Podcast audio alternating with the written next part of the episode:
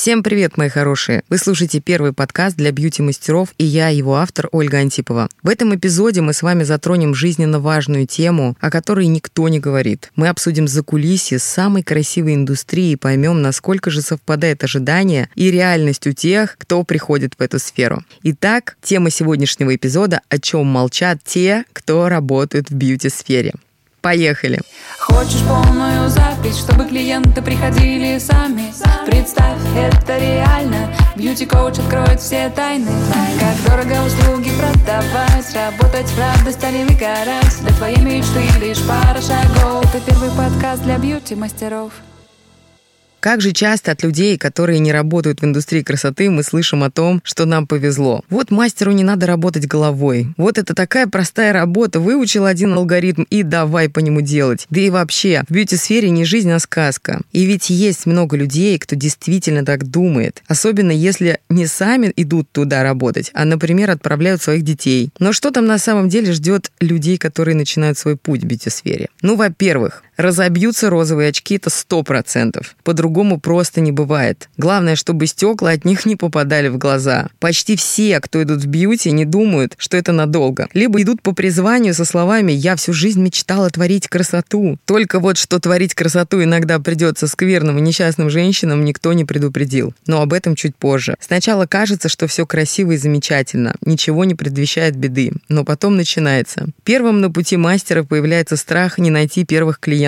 Кажется, что никто не придет к новичку, и мастера начинают работать по низким ценам. Что же происходит дальше? Они набирают базу людей, которые рады платить копейки. И в итоге время расписано по дням и по минутам, но все, что у мастера есть, это финансовый потолок. То есть возможность заработать только какое-то определенное количество денег за какое-то определенное количество времени. И вот в этот момент обычно наступает осознание. Качество у меня уже другое, скорость другая, навыки. В обучении уже столько вложено, стены с дипломами не видно. То есть вы как мастер явно выросли, а вот ваши цены нет. Это первый момент, когда может накрыть жесткое разочарование и дисбаланс. И чтобы не выгореть окончательно, нужно поднимать цены обязательно и вовремя. Скажу сразу, я учу повышать прайс на отдельном курсе, поэтому тут этой информации не будет, так как этот процесс занимает минимум месяц вашей психологической подготовки и повышения самооценки. Но я хочу уберечь вас от ошибок. Не повышайте прайс на 100-200 рублей. Не тратьте драгоценный шанс на такую мелочь. Если вы все равно сделаете это неправильно, без конкретного скрипта и не в стабильном эмоциональном состоянии, то первые же сообщения, а почему это у вас стало дороже, заставят вас начать делать скидки или вернуться к прошлым ценам. Ну и, конечно, к угрызению совести. Это ужасно. Давайте сделаем все возможное, чтобы у вас так не было.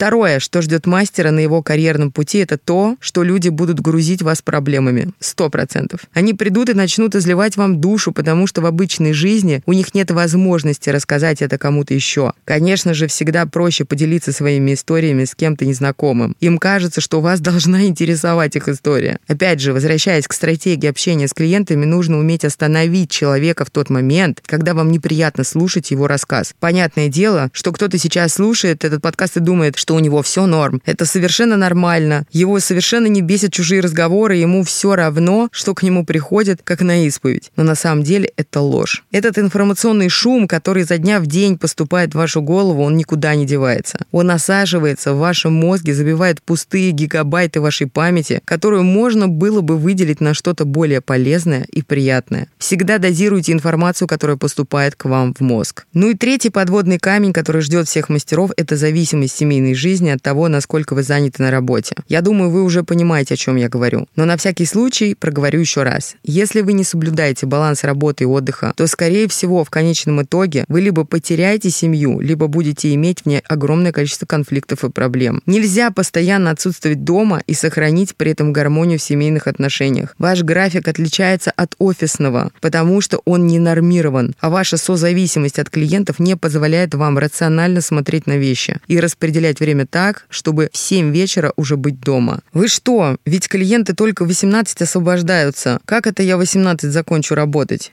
А вот так, мои хорошие, об этом я уже писала в своем инстаграме. Зайдите по ссылке в описании к подкасту и почитайте. Там очень много полезного. Это первый подкаст для бьюти-мастеров.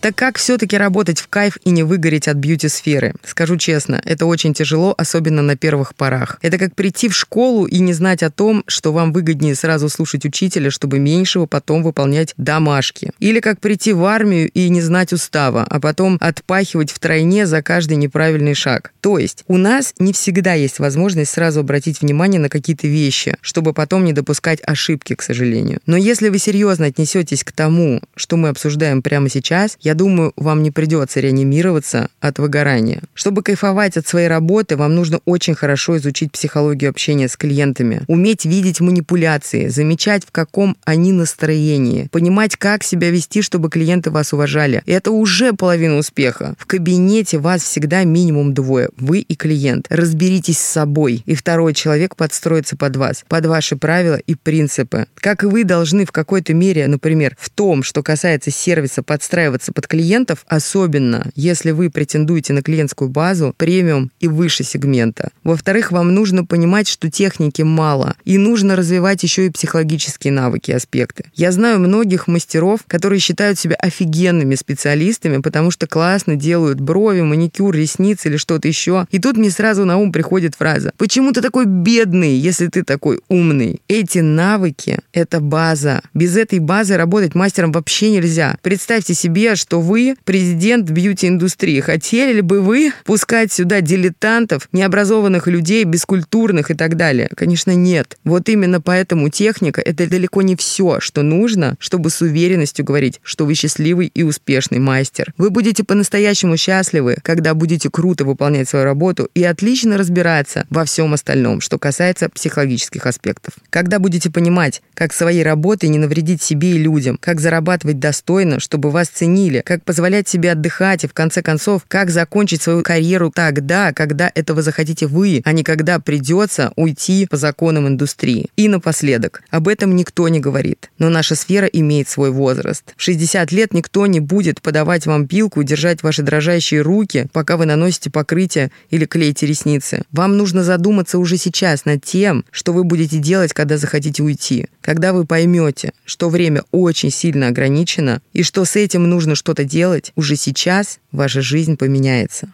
Вот такой вот честный и коротенький эпизод первого подкаста для бьюти-мастеров вы только что прослушали. Я, как всегда, говорю, что мне очень важна обратная связь. Напишите мне, пожалуйста, свои инсайты или просто поделитесь впечатлениями от прослушивания подкаста в Директе. Ссылка на мой инстаграм есть в описании. Хорошего вам дня и пусть все у вас будет прекрасно. С любовью, ваша Ольга Антипова.